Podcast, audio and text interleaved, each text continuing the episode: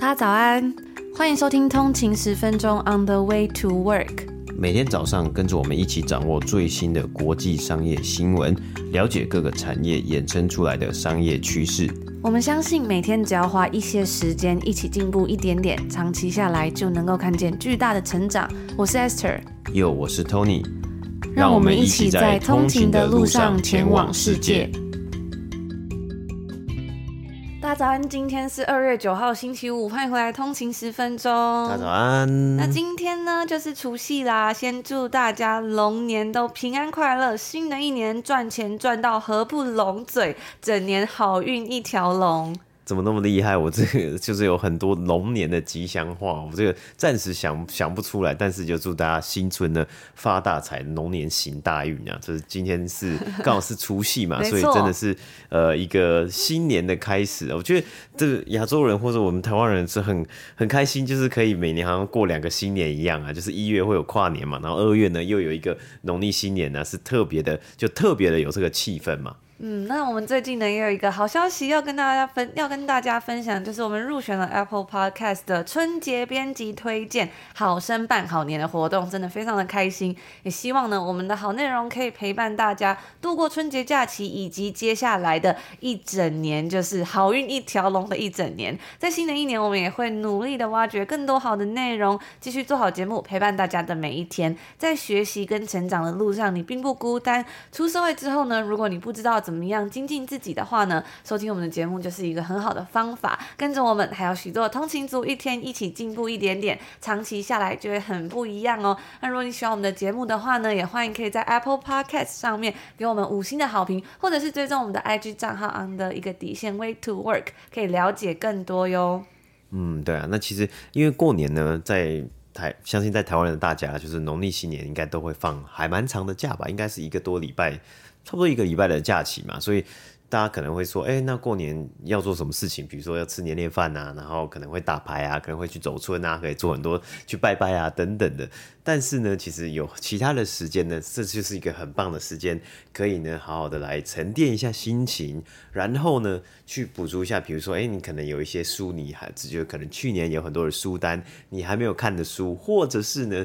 你在过年的时候，你不想要就是不想要这么罪恶，说哦我都在就是都在玩乐啊，或者说我都在追剧啊，当然是可以啊，但是哎你如果想要的话呢，一天呢可以花个三十分钟或是一个小时，可能每天早上，然后听听我们的 podcast，不管是最新的集数呢，或者是之前的集数呢，都可以欢迎去收听，因为我们其实也是做非常的久，然后我们有很多的集数嘛，然后可以来补齐一下我们之前讲的内容啊，这样子呢，你在过年的时候呢，不仅是有跟亲友呢，或是自己有达到哎开开心心可以放松的一个目标呢，同时你好像也有在继续的学习。嗯，那也希望大家在今年的新年呢，可以好好放松，好好休息，好好的充电一下。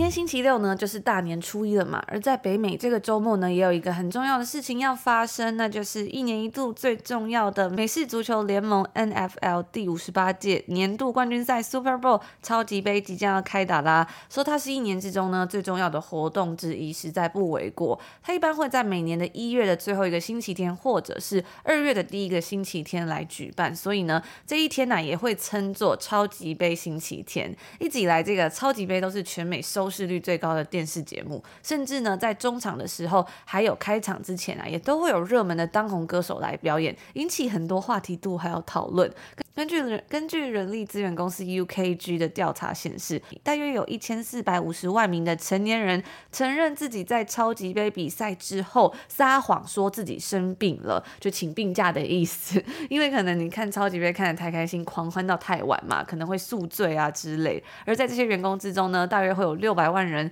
将面临因为缺勤而被公司处罚的风险。由此可知，这个活动呢，在北美有多受欢迎，宁愿冒着被公公司处罚的风险，还是要看，还是要狂欢。那每年呢，在超级杯的时候，我们都会分享一个很重要的新闻，就是嗯，今年的广告赞助商会有谁？因为超级杯是少数几个时至今日还能够一次吸引到非常大量观众收看的电视节目。我们之前常常有提到嘛，其实，在北美，甚至在台湾呢，有线电视的付费订阅的人是越来越少。每年呢，都有好多人就是开始不想要继续订 cable TV 了，但是呢。超级杯就是很难得，就是能够把大家的目光抓回有线电视上面，所以也让他在活动上面的广告赞助变得格外重要跟吸引人。广告商们都争相的想要将自己的产品展示在一亿多名观众面前，而且除此之外啊，他们每年因为他们的广告的价格都是水涨船高，一年比一年高，所以呢，大家都非常的期待今年会有什么样有趣的广告出现。我们在过去几年呢，曾经有介绍过许多才三十秒就要价破亿台币的天价广告。那今年超级杯的价格也已经涨到三十秒七百万美金，折合台币二点二亿了。这些平均每分钟要花费一千四百万的广告，可以让我们一窥当年度的消费者他们的钱都是跑到哪里去啦？消费者都在想什么？这些广告呢，其实就像是一面镜子，也像是一个时空胶囊，可以看到当年度的主题。举例像是啊，在二零二一年的时候呢。超级杯的广告根本就都被加密货币的内容占满满了，根本就是可以说是加密货币杯了。那当年呢，比特币的价格突破了六万美金，创下了历史的新高嘛。然后到了二零二二年呢，超级杯可以说是变成了赌博下注杯，因为所有的体育博弈 APP 都争相想要在超级杯的广告上面占一席之地。时间到了去年二零二三年的时候，当时最大的新闻我们有跟大家分享，就是超级杯他们原本最大的广告客户百威啤酒 Budweiser 终于不再只是唯一能够在超级杯的广告上面出现的酒类广告商了。因为其实呢，自从一九八九年以来，AB InBev 就是百威啊，还有很多知名啤酒品牌的母公司，他们每年都取得了超级杯的广告独家播放权，所以呢，也就代表说其他的酒类饮料的广告就不会在比赛的时候出现现。在观众的视野当中，去年虽然在 AB InBev 还是超级杯最大的广告商，但是呢，他们放弃了成为独家广告商，也因为这样子，所以其他的品牌才终于能在这么长的一段时间之后呢，就是在超级杯上面亮相，像是海尼根啊、Crown Royal 等等的酒商呢，都是第一次出现在超级杯的广告之中。所以接下来就是重头戏啦。那今年二零二四年的主题将会是什么？会有什么成为大家焦点的目光？今今年呢，真的是超级超级的特别，因为以往的广告啊，大多都是针对男性来行销的，像是饮料啊，然后零食啊等等，还有甚至是像汽车嘛。去年这个 General Motors 也拍了很多非常有趣的广告，但是呢，今年则是开始慢慢有转向到一些女性消费者的族群。举例来说，联合利华旗下的个人护理品牌 Dove 多芬呢，正在准备他们过去二十年来第一次的超级杯广告。化妆品品牌 Elf Beauty 也斥资了一百万美金参加了这一次的超级杯，然后来买广告，这让过往总是充满男性气质的体育赛事增添了一点点不一样的元素。那为什么今年会变得这么的不一样呢？其实我们在前几天的付费内容之中呢，已经有预告过了。答案就是今年，因为 Taylor Swift 与 Kansas 这个酋长队的明星球员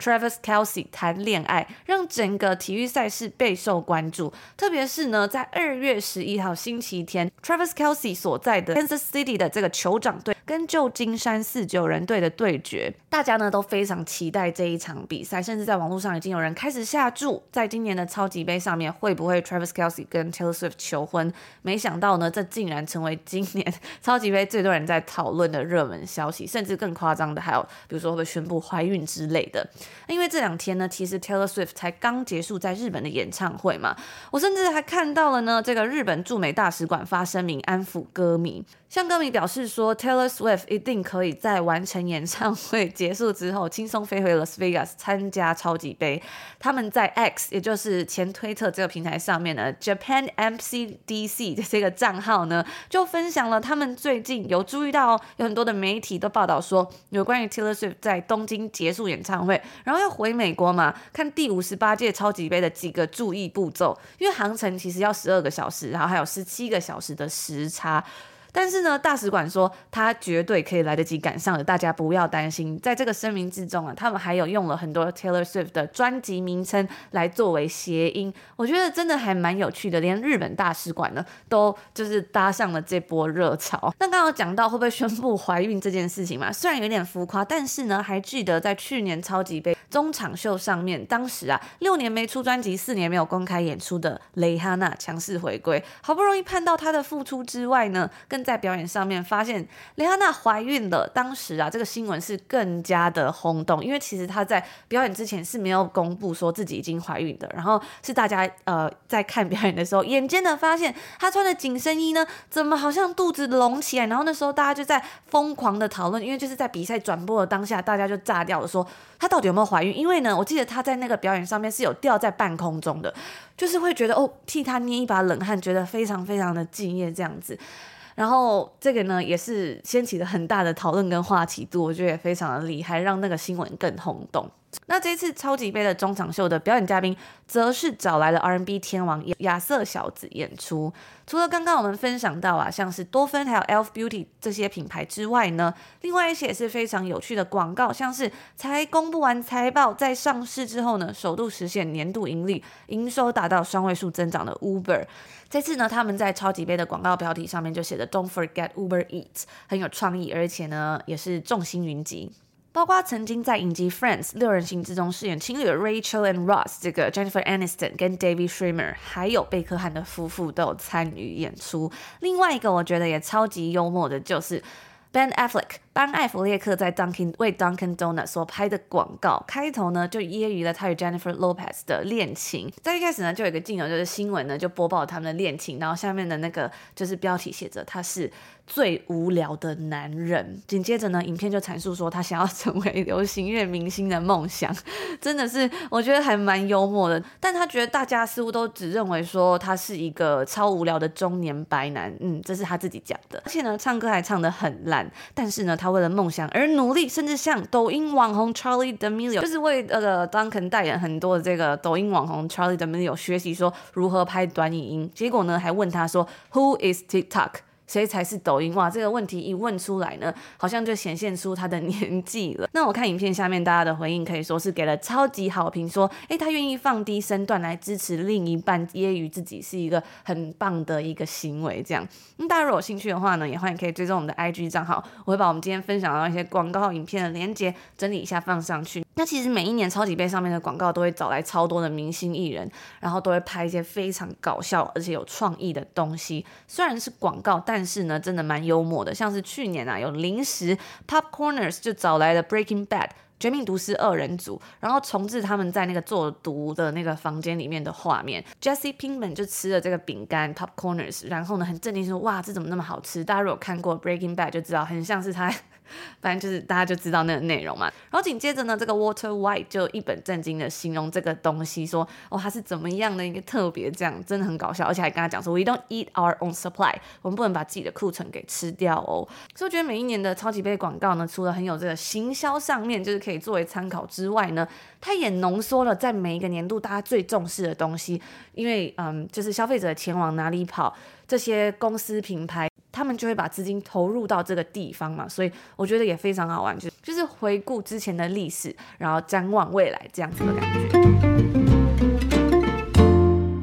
们今天的节目呢，其实主题啊是围绕在娱乐还有体育嘛。我们刚刚第一则新闻呢讲到了 Super Bowl 超级杯，那其实它是一个美国甚至是全球很重要的一个体育盛事嘛。甚至其实它围绕着很多广告啊，其实都有很多娱乐的娱乐的这个演艺圈的一些大明星啊参与广告，参与这些品牌的广告演出嘛。那第二则新闻呢，我们就来看看。全球最大的娱乐公司之一的迪士尼，他们最新一季的财报表现啊，该公司呢在北美时间昨天盘后公布了他们最新一季的财报结果。那迪士尼呢，应该是大家都可能有听过，甚至是可能有很多的通勤族很喜欢的一个品牌嘛。他们旗下有非常多不同的呃 IP。不同的内容以及不同的业务啊，主要呢区分为两种。第一种呢是媒体和娱乐发行事业，就是包括像是我们呃平常在台湾呢，之前广告也打很大的串流平台 Disney Plus，还有体育频道 ESPN 啊，或是他们的电影发行啊，像是漫威啊，还有迪士尼他们的动画啊等等的。那另外一个事业呢，则是大家也很喜欢去的迪士尼主题乐园，还有体验以及相关的周边商品啊。那在过去几年，其实对于迪士尼来说呢，他们是非常的积极进军串流平台这一个比赛或是这个市场，那在 Disney Plus 推出之后呢，其实他们也快速的累积了许多订阅用户啊。只是呢，最大的一个挑战对于迪士尼来说，就是串流平台呢，它是一个非常烧钱的业务啊，一直以来都没有办法为迪士尼赚钱，那等于是赔钱在做嘛。你没有赚钱之外，你还要一直烧钱，一直砸钱进去做，所以呢，也吸引了更多的激进投资人呢、他们进入买入迪士尼的股份，那当然不只是单纯因为迪士 Disney Plus 或是串流平台，而是呢，他们可能认为说，他们呢觉得迪士尼应该有不好不一样，就是可以有不一样的策略，所以他们也想要来这些基金投资人想要来推荐新的人选呢，加入迪士尼的董事会，来借此呢推动改革或是改变。因此啊，迪士尼呢，其实在近期呢，他们也重新的请来了先前在迪士尼已经宣布退休的前 CEO Bob Iger 呢回国。担任 CEO 啊，希望可以让迪士尼的表现重新回到成长曲线。那他们的重整计划呢，就是希望他们可以回到长期稳定的成长，并且呢，可以持续的提供股东价值 （shareholder value） 的一个阶段。毕竟我们看到迪士尼的股价呢，如果往回看五年呢，它在二零二一年的春天，大概三月的时候呢，飙到了将近两百块的高点之后。它的股价就雪崩式的下滑，最低呢还跌到了去年底的时候呢，差不多跌到八十块美金以下，所以让很多的投资人都非常的担心啊。毕竟迪士尼是世界上最强的 IP 公司，还有娱乐公司之一嘛。怎么会没有办法缴出令人满意的成绩单呢？那这一次的财报公布之后呢，迪士尼在今天北美时间周四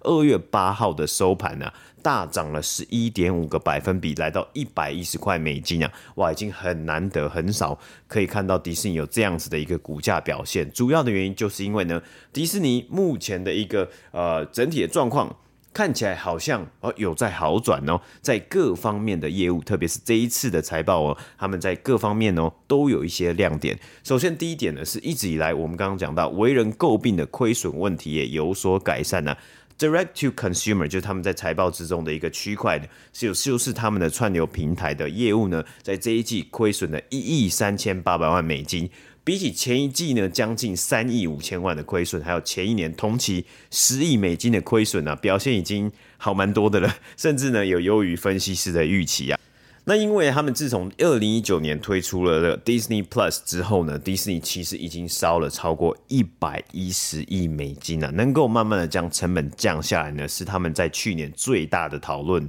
之一。那未来呢，他们也希望说，他们也自己有讲到哦。很快的，他们希望这个 direct to consumer 或者是串流的一个业务呢，可以 break even，可以打平，甚至在未来成为获利的推进器，主要的 growth driver 啊。不过因为价格的调涨啊，美国市场的 Disney Plus 的订阅用户数量呢，微幅的下降到四千六百万人。那以全球的订阅数量，呃，包括印度的 Hotstar 这个平台。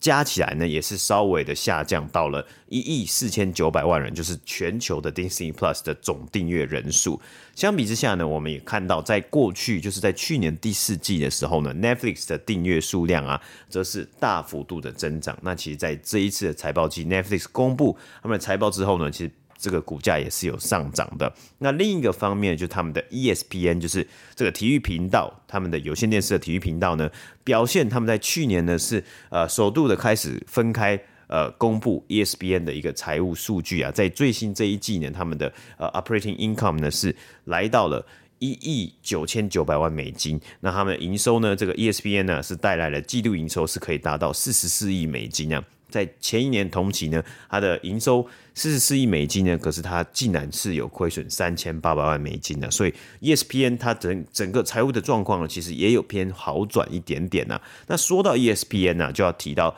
这几天，其实，在财报公布前一刻啊，他们迪士尼呢就宣布啊，他们的 ESPN 呢将会与 Warner Brothers 呃 Discovery 还有 Fox 呢这几间公司都算是比较传统的一个媒体公司。他们一起共同成立一个新的运动赛事的串流媒体服务，预计呢会在二零二四年今年呢秋天推出。他们的目标呢就是希望可以将传统的有线电视还有这个一些目前的这个体育赛事的串流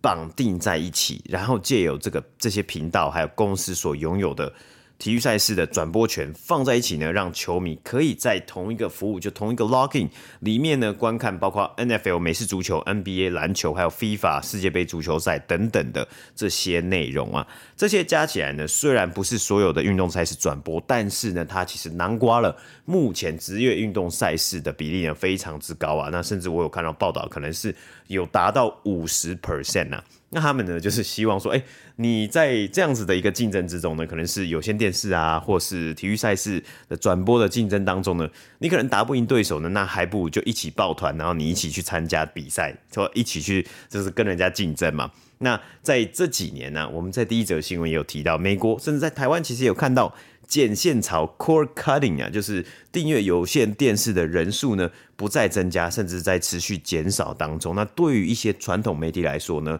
他们当然就比较这个压力山大了嘛。而除了这个订阅人数减少之外呢，因为啊，跟职业运动赛事联盟呢，他们谈转播权呐、啊，成本非常的高。首先呢，因为这个喜欢看运动的人，就这些最当红可能是美式足球。篮球这些最当红的赛事呢，其实他们的运动这个观看人数呢非常非常的多，所以它的收益呢是相对的非常的可观。那对于相对可观的一个业务来说呢，有很多就会让很多不同的 player 啊都想要来去签，都想要得到你的转播权嘛。那很多人都想要得到一个东西的时候会怎么样？你的价格价码就会节节攀升嘛，所以对于说传统的哎、本来就在转播这些呃赛事的媒体来说呢，他们的成本呢其实也是非常的高啊，所以这些公司当然要想出新的方式吸引消费者啊，可以让更多人持续的订阅嘛。而、啊、其实我们在之前呢也看到这剪线潮当中，其中为什么也会有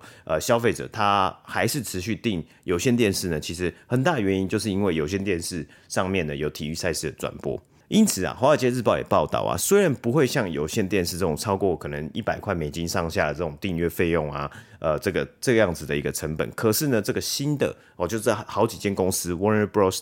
Discovery 啊，Fox 啊，还有 ESPN 加起来这个新的运动赛事的串流服务呢，他们的价格应该也不会像 Netflix。或是其他的串流平台的价位这么的亲民哦，所以相对来说，它可能会是一个 maybe maybe 是四五十块美金一个月的一个费用。那另外一个值得观察的重点呢，是因为啊，这几天消息出来之后呢，其实也有报道是提到。这些运动赛事的联盟，比如说 NBA 或是 NFL，他们官方呢并不知情这件事情啊，就是这些公司他们想要打包把这些所有的运动赛事的转播都绑在一起的这件事情啊，所以呢，可能他们呢也都需要跟这些联盟深入的讨论啊。那主要呢，是因为啊，在一开始的时候，你跟运动联盟就赛事的联盟谈转播权的时候，应该就会列出你们的合约之中会列出说，哎，有什么样的转播行为，多久的时间，然后要分润啊，或是多少钱啊之类的，哪些可以，哪些不可以。那这种这种行为，这个呃，你还要再额外打包跟人家一起组队，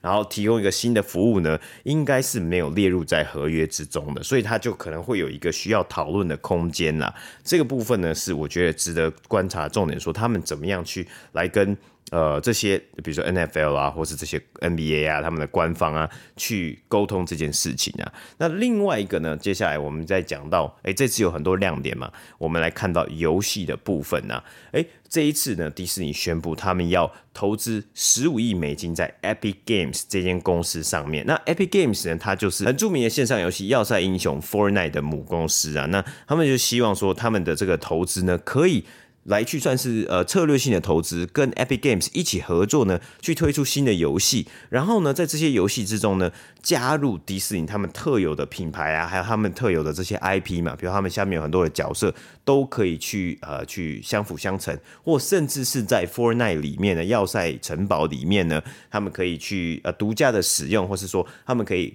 给 Epic Games 的一些他们呃。迪士迪士尼旗下，比如说 Marvel 的角色啊，或是 Star Wars 的角色啊，等等的。那迪士尼其实也一直以来呢，是很想要进军游戏的一个领域嘛，因为他们有很多的知名的 IP。那这些 IP 呢，其实呃，除了在电视上，或是在可能电影上大荧幕上面呢，或是在我们看的比平平常的这些内容之中呢，它最与之最相关的呢，当然就是游戏啦。因为小朋友呢，或是喜欢这些 IP 角色的人呢，他们可能会想要。在游戏世界之中呢使用到这些角色嘛，所以这算是一个呃蛮有 synergy 的一个呃一加一大于二的一一件事情啊，所以也蛮特别。所以接下来看看说他们两两边的合作呢会擦出什么样的火花。那再来呢就是他们的串流平台上面呢，DC Plus 啊也宣布说在呃去年非常红，或是过去这一年新闻的版面呢都是 Taylor Swift 呢。那 DC Plus 也提到说他们会呃独家的去。播放或是独家，就是去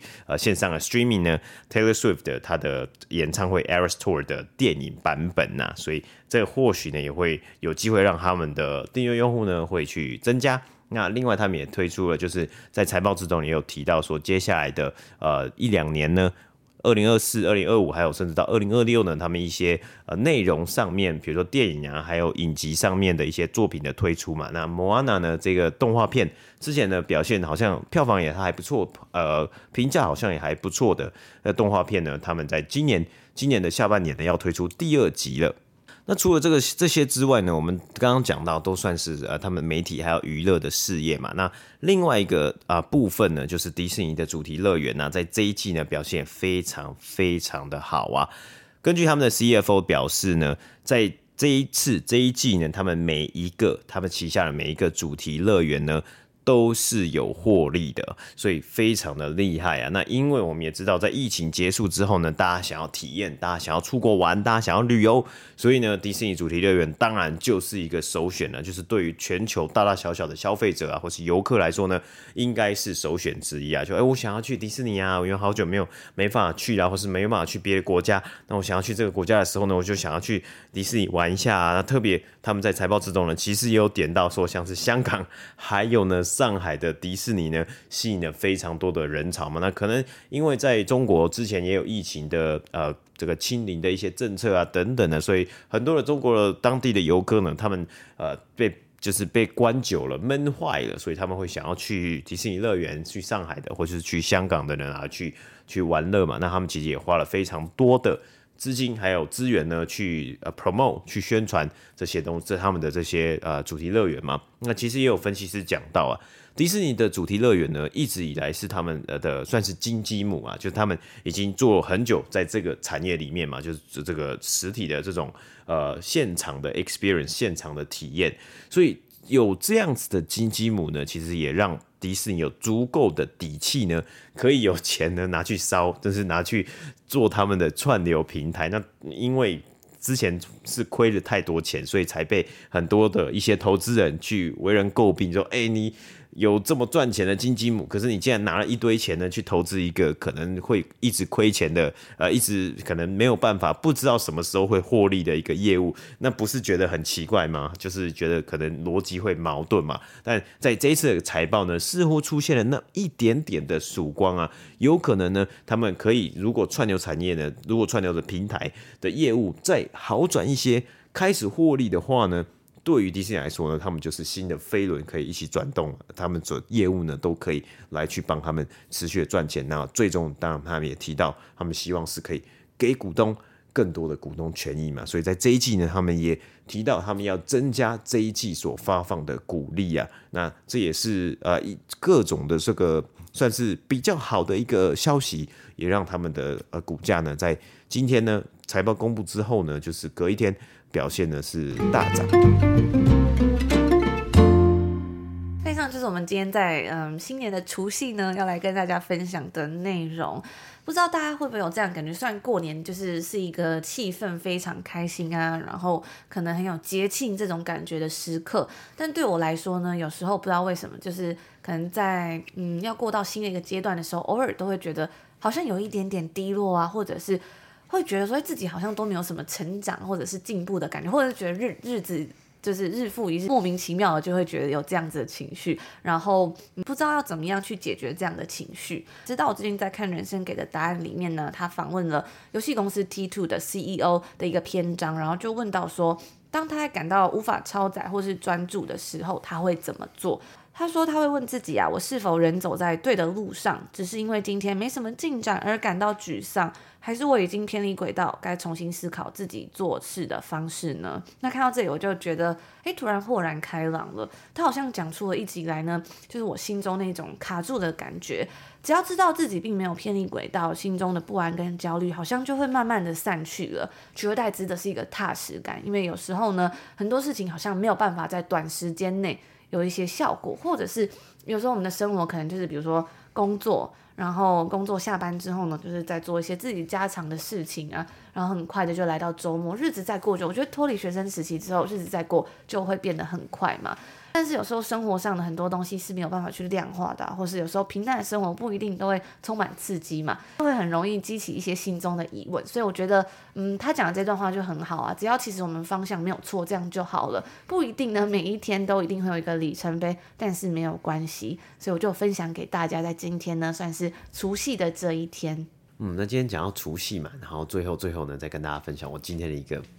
算是一个。在上班的一个小小小故事啦，这样子。那因为今天是我们在每个礼拜四呢，其实我们都会进进公司这样子，进公司的办公室上班。然后呃，之前呢，在今天之前呢，我们的办公室的 manager 啊，就是管理这个整个 office 的一个 admin，就行政的一些事务的一个 manager，他就传了一个这个邀请啊，他就说这个有 Lunar New Year 这个农历新年的 celebration 嘛。然后呢，可是我就觉得很好奇，因为他后面呢就加了一个 Pizza Day celebration 啊，他就说哦，我们这个因为有农历新年啊，所以我就准备了。一些呃，这个就是一些这个亚洲的呃，可能是小糖果啊，一些 snacks 啊，小小点心啊之类。然后我们还要再加再加上这个披萨这样子。然后我就看到了，就觉得很、嗯、有点就有点 傻眼。然后我就跑去跟他讲说：“你这是什么意思？有点不尊重人，就是怎么在新年庆祝新年的时候，你现在给我拿披萨？对，但是我后来我就去查了，哎。结果啊，明天呢，在我们这里的明天就二月九号的时候，好像是一个叫做 National Pizza Day，就全球、oh. 全国的，可能是美国的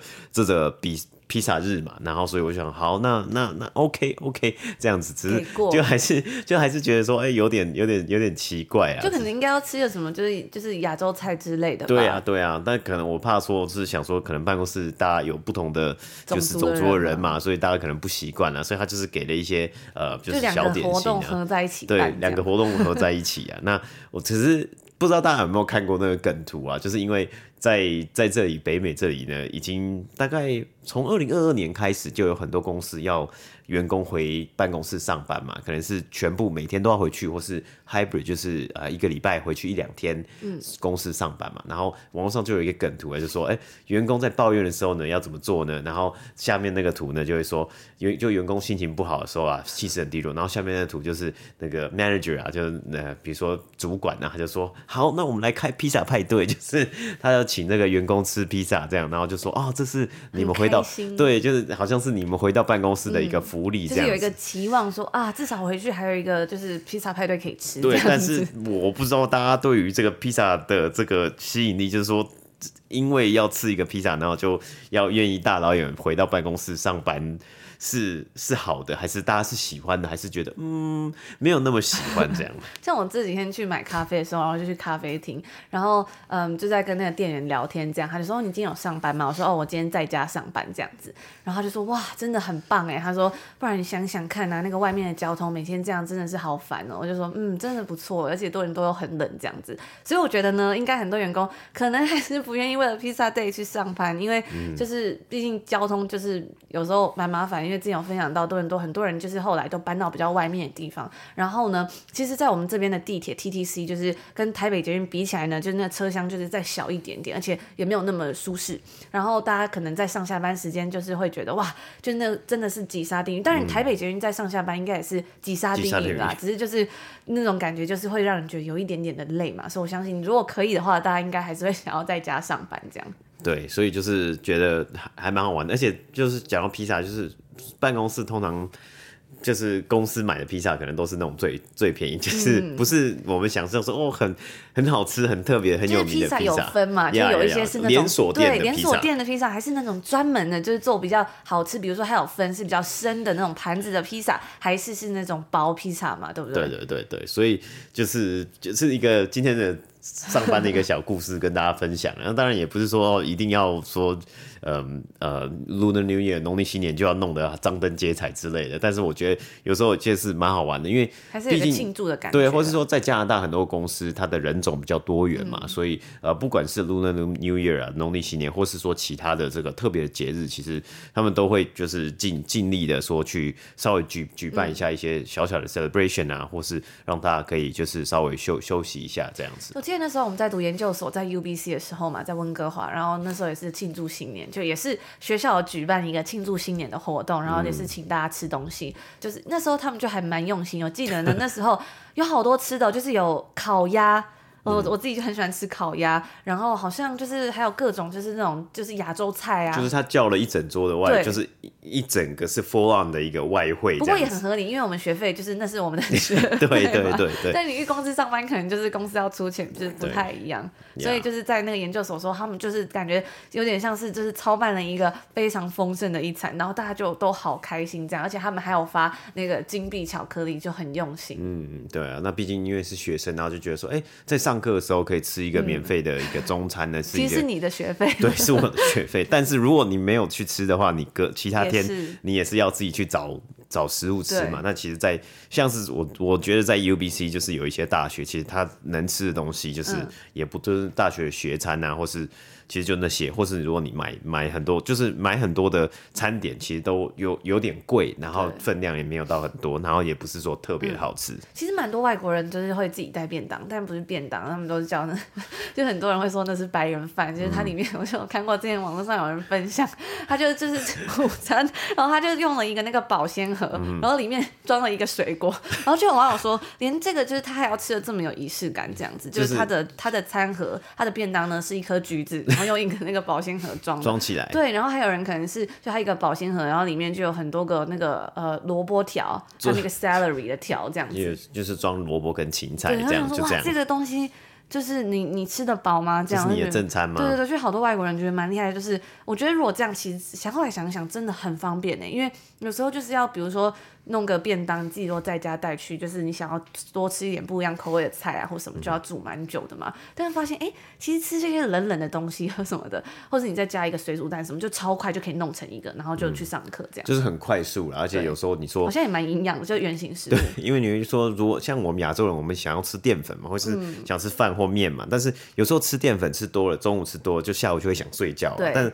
对于就是可能是外国人，或是说呃，比如说白人啊，或是什么，其实其他他的其他。人来说呢，他们可能觉得他没有那么喜欢吃，或是他不需要吃这个，他就是中午呢，他如果没有那么饿，他就是吃这些蔬菜啊，然后吃个水果啊，就是可以就是垫垫肚子，然后就就过过了这个中餐这样子。对，就不要为这个吃花太多的时间，然后就可以去做其他的事情。其实后来觉得这样好像也还不错，只是觉得哎、欸，他们都吃这个冷的，不会胃不舒服吗？嗯、对，所以就是我们在吃上面呢，其实也蛮就是还是蛮讲究的、啊，就是哎、欸、想说哎、欸，我有有很多的嗯，有有有很多我们的一个需求啦。嗯，没错，尤其今天晚上是除夕夜呢，我相信大家应该已经准备好要来吃大餐了。嗯、我觉得呢，今天晚上应该会被这个很多朋友们轰炸，看到很多好吃的料理，年夜饭。年夜饭，嗯、那我自己也非常的期待。虽然呢，我们在这里可能比较没有办法吃到，就是在台湾啊，跟家人一起这样吃很大桌的年夜饭，但是呢，我看到大家分享，我也是非常开心。所以，如果通勤族有什么好吃的年夜饭呢，也欢迎可以跟我们分享哦。那我们就在这里祝福大家，嗯。新年快乐，龙年行大运。那我们就下周见喽！下周见，拜拜。拜拜。